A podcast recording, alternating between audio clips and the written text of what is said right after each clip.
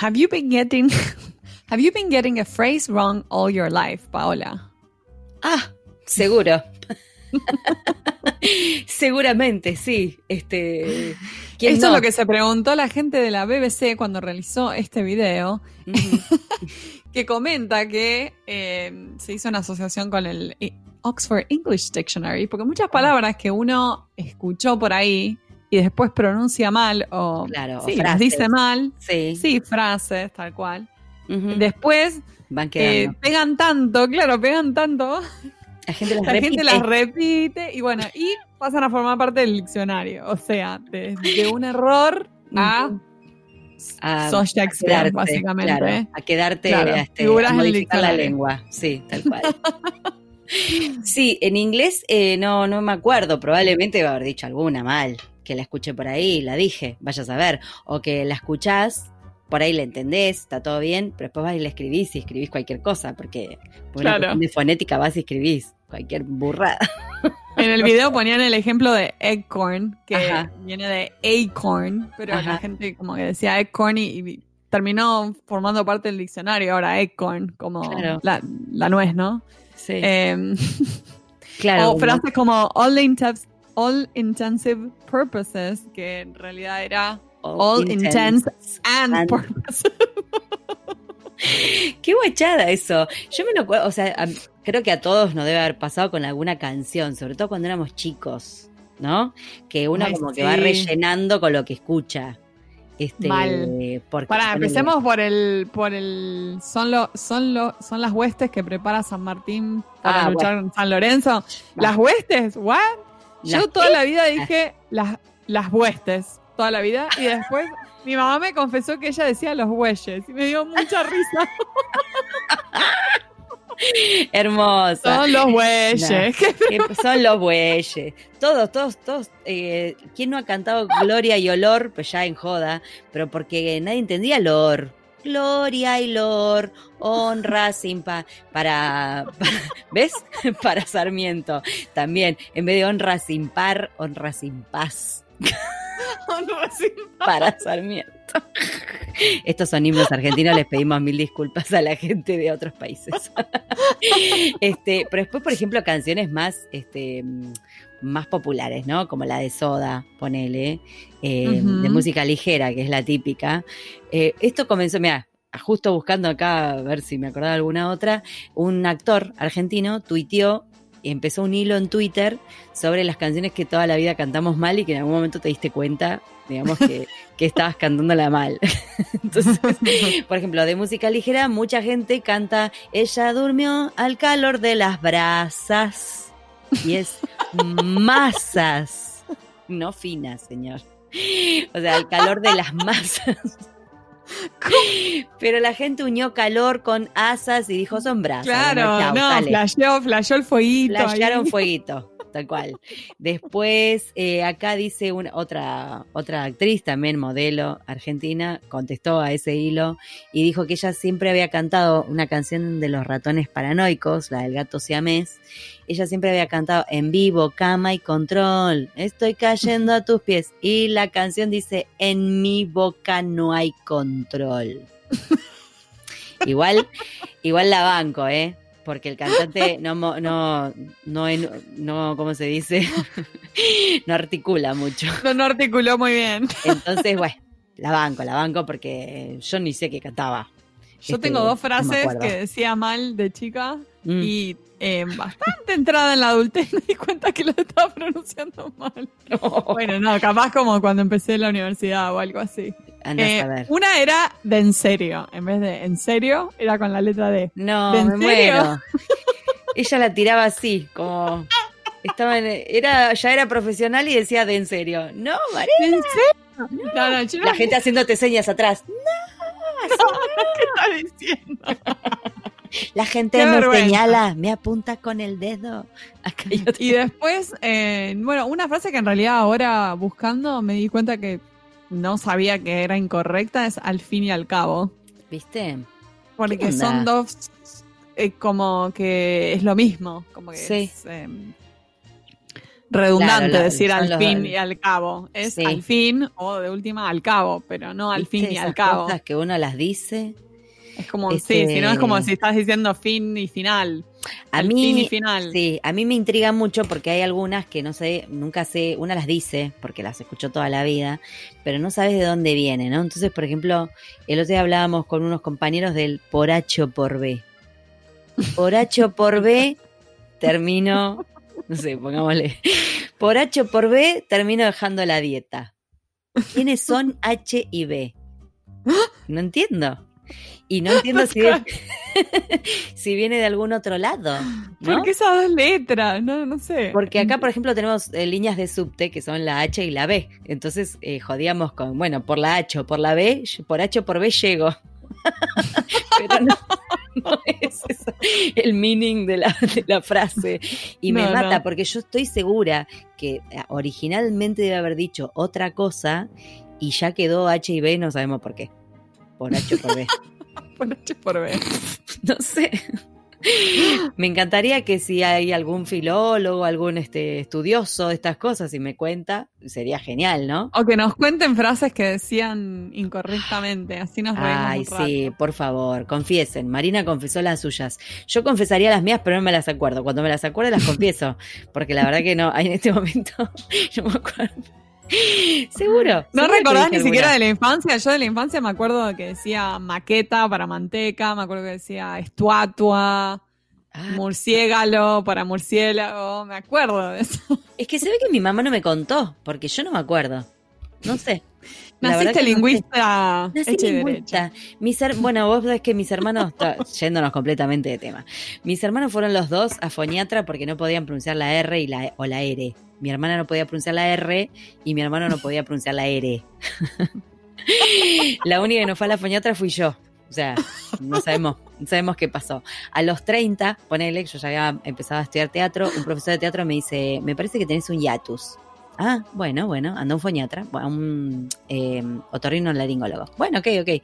El hiatus es cuando se te gastan las cuerdas y quedan como elastiquitos medio gastados, digamos, y no, y no se juntan para hacer el sonido. Ah, Entonces pasa aire, por eso se nota. Fui Ah. y tenía efectivamente un hiatus. Entonces me mandó a la fonoaudióloga. o sea que terminaste. O sea que terminé yendo la a misma, la 30 misma. Y yo le digo, ¿a ¿vos te parece justo? Le digo que de chiquita no fui, fueron mis, herma- mis hermanos que tuvieron que estar haciendo ejercicio con la R, con la R, todo esto yo, espléndida siempre, y resulta que ahora me mandan porque estaba hablando mal. ¿Cómo puede ser? Porque según, según esta gente hablaba mal, usaba mal la voz y, y me quedaba difónica. Y así se me ve hecho el hiatus. ¿Vos podés creer? Así que ya, manden a los niños a la, a la fonoaudióloga, aunque sea para que usen bien el aire y las cuerdas, además de las letras. Y nos fuimos re tema. Buah. Bueno, vamos a la Me fui. entrevista de hoy. Por favor, Porque Marina. vamos a saber más sobre la Organización de Traductores de México. Yes, sir. Yes. Ah, Con Hannah Brackner. Adelante. Allá vamos.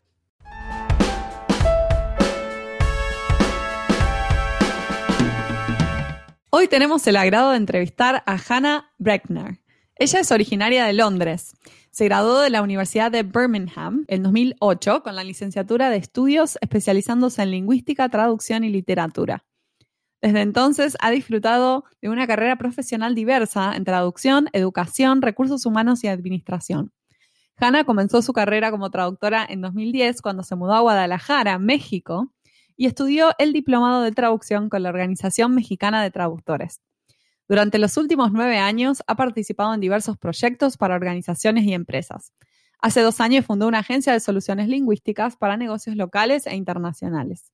En los últimos años también ha empezado a ampliar y fortalecer su conocimiento y experiencia en el campo de la interpretación, participando en conferencias y expos como intérprete. Actualmente forma parte de la mesa directiva de la Organización Mexicana de Traductores.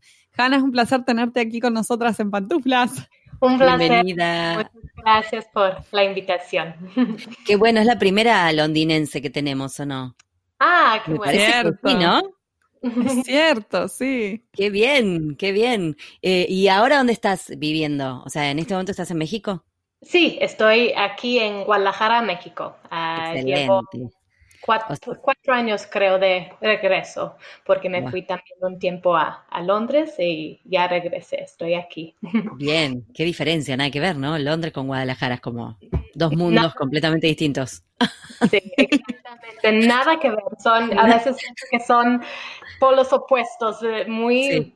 Muchos, muchos contrastes, muchas diferencias. Sí, tal cual. Bueno, o sea que hoy para todos nuestros podcasts escucha estamos eh, triangulando Buenos Aires, Guadalajara, Los Ángeles. Medio como, ¿no? Una línea así. Qué linda ciudad. Hermosa, me encantó. eh, Hanna, bueno, ahora sos parte de la mesa directiva de la OMT. Eh, por lo que leímos en la bio, también hiciste tu carrera de traducción allí. Em, y te quería preguntar cómo fue que te acercaste a la organización y cómo te fuiste involucrando cada vez más hasta llegar a este puesto que ocupas ahora.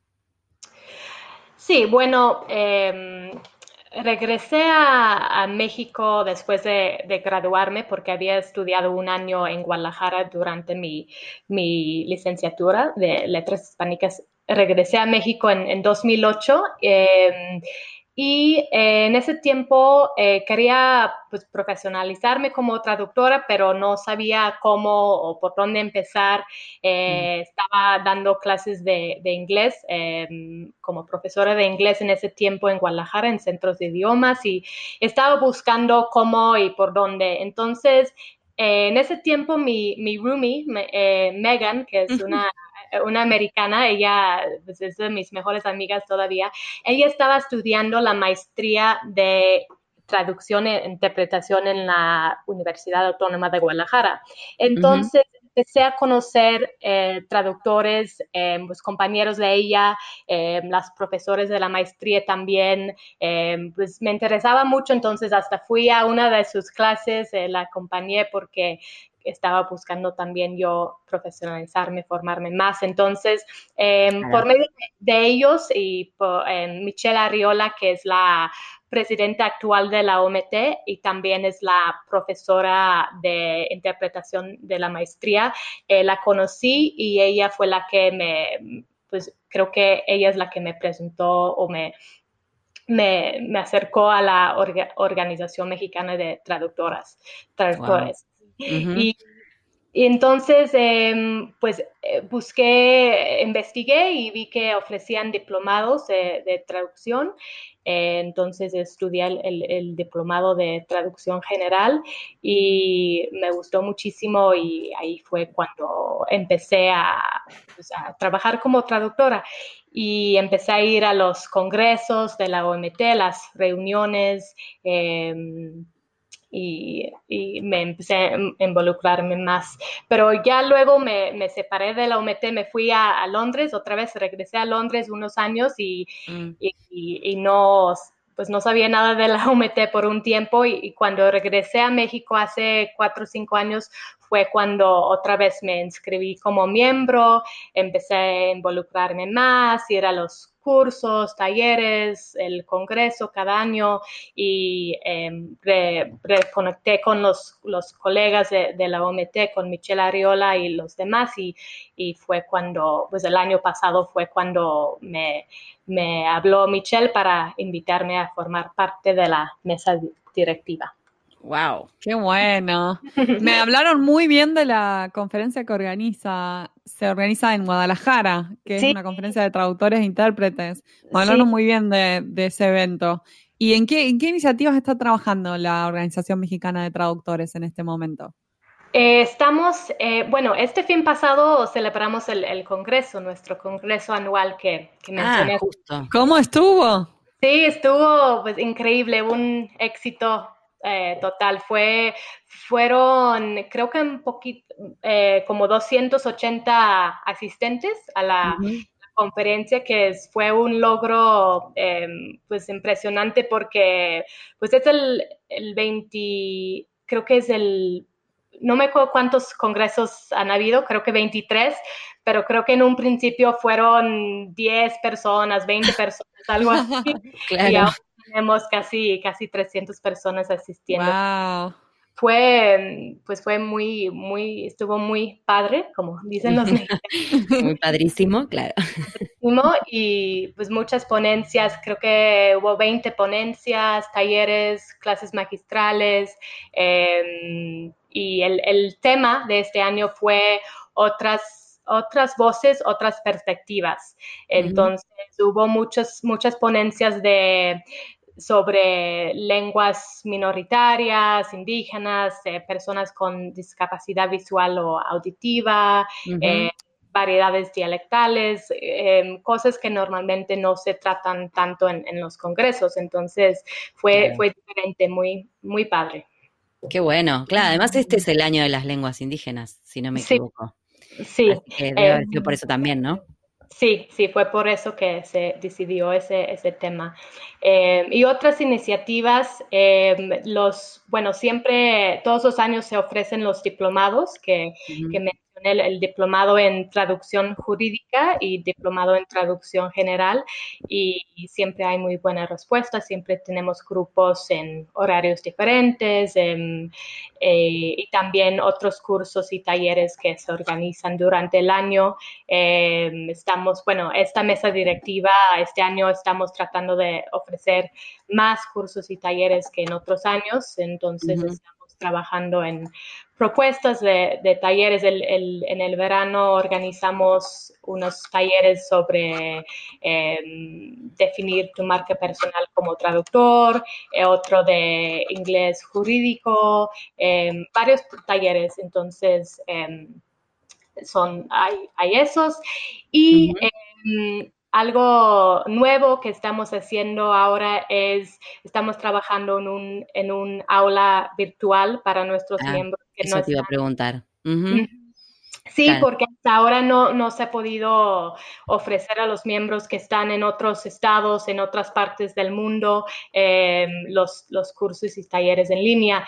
Y por fin estamos ya em, desarrollando pues, esa aula virtual para poder ofrecer a los miembros que no están aquí em, participar en, no solamente en los cursos y talleres, pero yo creo que también en las asambleas y juntas y, todo lo que hacemos. Claro. Claro, para... poder estar, estar presentes. Hoy en día que, mucha gente trata de acceder también por el lado virtual, ¿no? Porque, porque ya el presencial a veces, bueno, pasa también acá en Argentina, que hay muchas cosas en Buenos Aires y gente que está en el interior del país eh, se queda un poco afuera y gracias a esas iniciativas de, aula virtual eh, se, se amplifica, obviamente. Sí, tiene un alcance mucho más amplio también a nivel internacional incluso, porque yo me acuerdo cuando moderaba los webinars para la Midwest uh, Translators and Interpreters Association, teníamos gente que miraba nuestros webinars del Midwest que estaba, no sé, en India, en Corea, me llamaba muchísimo la atención, pero claro, eran temas que por ahí eran pertinentes para traductores de, todos lados del mundo. Claro, está bueno eso abrirlo, ¿no? Abrirlo a una audiencia más amplia. Claro, tenemos, tenemos miembros en, el en otros países. Eh, la mayoría sí están en, Guadalajara. Creo que somos eh, 112 ah, locales aquí en el estado de Jalisco. Eh, mm nueve nacionales en el resto de, México y nueve miembros extranjeros. Entonces, ah, eh, sí, para los que no, para los que no están ahí. Para los que no están ahí, claro. y los, eh, estos diplomados que mencionabas recién, ¿qué son más como carreras? O sea, ¿son de varias materias o se llama diplomado porque... Em, pues, ¿Qué consiste? No es un eh, curso, quiero decir. Es un em, curso de certificación, es un diplomado, ah. es un curso de certificación, pero no es em, como avalado por, la, el, em, por el Consejo. Ah, los peritos traductores aquí en México son los que están certificados por el, el, el Tribunal Superior de la Justicia pero eh, esto es, es, un curso, es un, se llama diplomado, en inglés sería diploma, pero... Ay, perdón, fue yo de curiosidad. Este, es como eso, es como un curso como más específico de algo. Sí, el, el, diplomado de traducción general es creo que eh, son, bueno, yo lo hice hace nueve años, pero si me acuerdo bien, son módulos de diferentes materias. Por ejemplo, se estudia traducción médica, un poquito de jurídica, eh, ah. eh, son módulos diferentes. Entonces es como una introducción a la traducción en diferentes em, materias. Como si fuera la diplomatura audiovisual que está en Argentina. Claro, esa era mi pregunta, si por ahí tenían varias materias o, claro, por sí, La, traducción de, jurídica que es, es muy enfocado en, en, el, en, la parte jurídica de la legal de la traducción. Claro. Eh, sí. Y, y Hanna, tenés mucha experiencia también haciendo voluntariado. Em, ¿En qué organizaciones y en qué contextos te involucraste? Si nos querés contar. Em, sí, claro. Cuando volví a México hace cuatro o cinco años, em, busqué asociaciones aquí en Guadalajara donde podría pues, ayudar o apoyar como voluntaria. Em, y me acerqué a, bueno, me inscribí como miembro en eh, Junior League, que es una Asociación Mundial de, Mujeres, eh, está pues, en muchos estados de los Estados Unidos, también en Europa y también tenemos un capítulo pequeño aquí en Guadalajara y son, em, pues la mayoría son mujeres extranjeras como yo, que vivimos aquí em, y hacemos actividades, iniciativas en la, en la comunidad, em, principalmente con mujeres y niños y también hacemos eventos para recaudar fondos y em, durante el año hay, muchos, hay muchas iniciativas que hacemos em, semanales o mensuales em, y yo les he ayudado con, con interpretación cuando se ha necesitado en sus eventos. Hay una conferencia cada año en el Día Internacional de la Mujer, que es una conferencia que se llama Empoderando la Mujer em, y hago em, pues interpretación simultánea para los asistentes que no, que no hablan eh, español, que es algo que no, todavía no me siento muy cómoda con la interpretación simultánea, pero es muy buena oportunidad de de practicar y de mejorar, entonces pues tiene la presión de que un cliente te está pagando, entonces lo uso también para mí personalmente para mejorar mis habilidades en, la interpretación simultánea y pues claro, para, ayudarles con, eso. Em, también eh, estoy trabajando mucho con, con, el Rhythm Center for Migrants, que es un centro aquí en Guadalajara que fue fundado por una abogada americana de Texas. Em, y el objetivo del centro es brindar servicios legales a migrantes después de la deportación.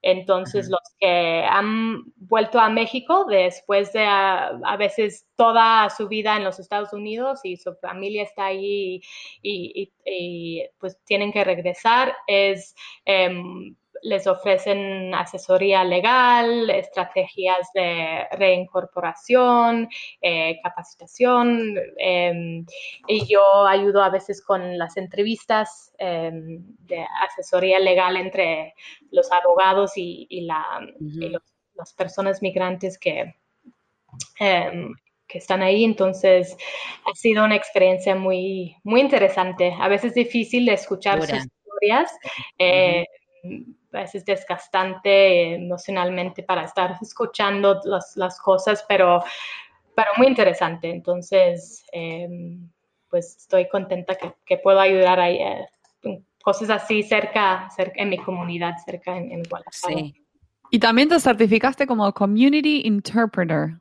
¿Cómo nos contás de qué se trata esa certificación? Sí, um, The Community Interpreter es, un programa de los Estados Unidos de capacitación para intérpretes comunitarios.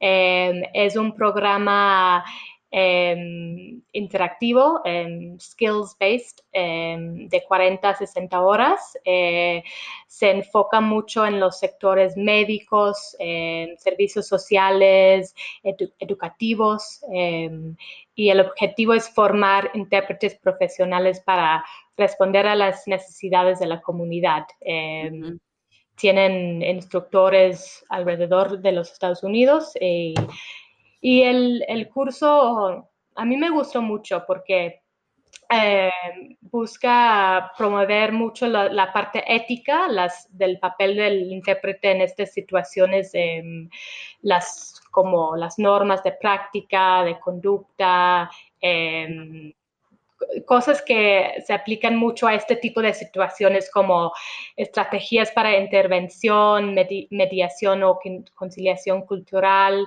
Em, claro, en situaciones así difíciles también.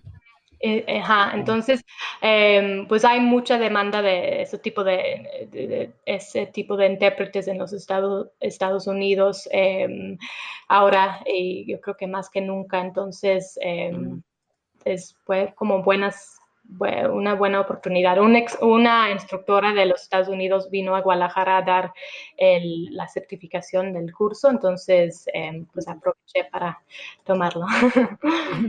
Sí, eh, la verdad que está, esto que contás eh, está buenísimo, se nota que hay un espíritu colaborador en vos. Em, y está bueno si nos querés contar vos qué sentís que te aporta como voluntaria, más allá de que quizás esto que decías que te aporta la práctica, ¿no? De ir y, a interpretar en un entorno real. Eh, ¿Por qué? Si vos le recomendarías esta experiencia a otros colegas y por qué?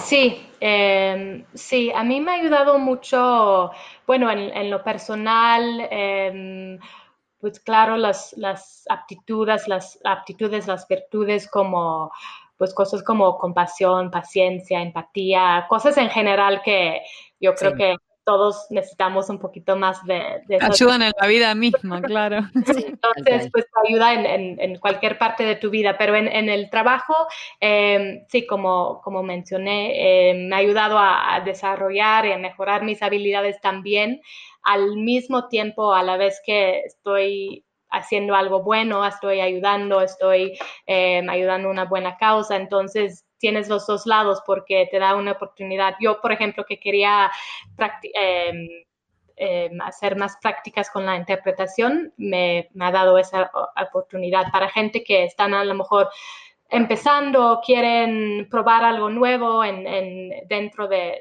su trabajo, es, una oportunidad. Eh, siempre hay oportunidades, yo creo, para ayudar con la, bueno, en los Estados, Estados Unidos más, yo creo, con la interpretación y la traducción en, comunitario, pero en, yo creo que en, todos, todos los lugares.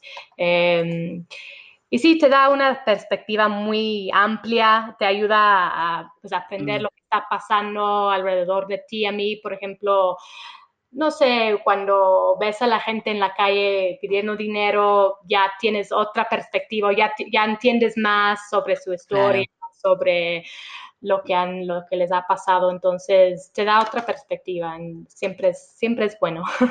Sí, ¿te pasó de, de quedarte así como medio muda como intérprete por una situación fea o linda? No sé, porque puede haber alguna que sea conmovedora, por ejemplo y otra que sea medio desgarradora. Yo se quedó sin palabras la intérprete, claro. Yo quedaría moqueando o no sé si, no, no sé muy bien. Sí, sí de hecho en el, el, el congreso que, que, fui, una, una, ponencia, una em, de las que, de una ponencia, habló de eso, de la empatía y cómo las técnicas para no llorar cuando estás en esas historias, porque a veces sí te quedas sin palabras porque pues quieres llorar y no puedes y tienes que ser profesional, entonces a veces es muy difícil, a veces es muy... a nivel físico, se te empieza a tapar la nariz, digo, eh, de repente la intérprete empieza a hablar y no se siente nada. o sea, va más allá de, lo, o sea, no solamente lo emocional, genera como toda una cosa física, ¿no? De que uno, yo creo que por ahí uno se puede llegar a distraer o, no sé, Sí, o tensionar porque estás tratando de, suprimir Sí, tus no, sí. emociones. Sí, pues ahí, por eso yo creo que es muy bueno que ahí están dando ya como técnicas para poder Claro, dar Claro. es, es, es otro tipo de interpretación de, pues, interpretación de confer- conferencia o de, de, de juicios o algo así, es otro, otro, tipo, ot- otro tipo de interpretación. Entonces, em, sí, Sí. vale la pena es, aprender esas, esas técnicas. sí, totalmente. Hanna, y tenemos una pregunta final para hacerte, que es algo filosófica, futurista, como quieras. Eh, no hay respuestas correctas, así que acá puedes dar vos tu idea de cómo ves al traductor del futuro. Ok. em, em, el, el traductor del futuro, em, pues yo veo muchas, muchísimas op- oportunidades para los traductores. Yo, como eh, en la parte de tecnología, las nuevas herramientas, las, la inteligencia artificial, todo, todas las cosas que se están eh, pues que están saliendo cada vez más. Yo no, yo no los veo como, como reto, como algo negativo. Yo los veo como un- una oportunidad em, para pues, seguir em, pues, eh, aprendiendo, porque yo creo que los traductores tienen que siempre estar pendientes del, pendiente de la nueva tecnología, eso sí, Em, pero yo veo muchos beneficios en, em, en cuanto a incrementar productividad, eficiencia. Em, el traductor del futuro es un traductor que sabe trabajar con, con esas cosas, con inteligencia artificial, con interpretación remota, con, con, con las herramientas CAT. Y hay muchas oportunidades y yo trabajo mucho con, con los- las empresas de tecnología, las empresas tech y las startups y, y veo muchas, em, pues mucha demanda ahora que el, el mundo que se está haciendo cada vez más pequeño, entonces todo tiene que ser eh, traducido en los, el software, las plataformas, las aplicaciones del, del celular, entonces em, yo creo que pues sí, vamos a seguir, eh, pues hay cada vez más demanda, yo creo, para, para traducción y más clientes y yo, lo, yo Bien. veo un futuro muy positivo para el Sí, me encanta. Muy bien, muy bien. ¿Cuándo es el próximo congreso de la Organización Mexicana de Traductores?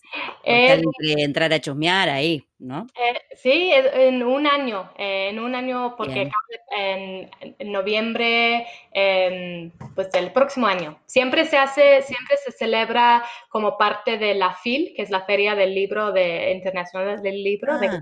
Ah, eso me dijeron, que estaba pegado con la Feria Internacional del Libro, Ujú. entonces era muy lindo también por eso, como que podías hacer Sí, ambas cosas, tipo sí, paquete. claro.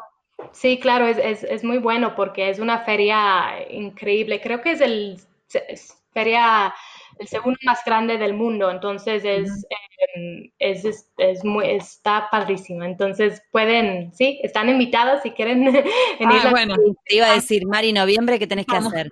Sí, Vamos sí. a Guadalajara. eh, empacar las valijas para ir a Guadalajara. Sí, yo no Lo- tengo ningún problema. De acá a un año tengo tiempo. Sí, Tengo lo tiempo para prepararme. muchísimo. Me encantaría.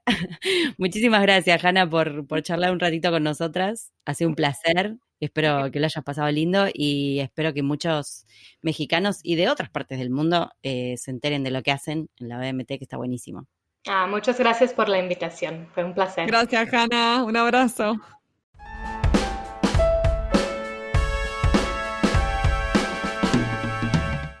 Este fue un nuevo episodio de En Pantuflas. Podés encontrarnos en la página en guiondelmediopantuflas.com y suscribirte para escuchar los nuevos episodios en Podcast Addict, Google Podcast y Spotify. Prohibida su reproducción musical.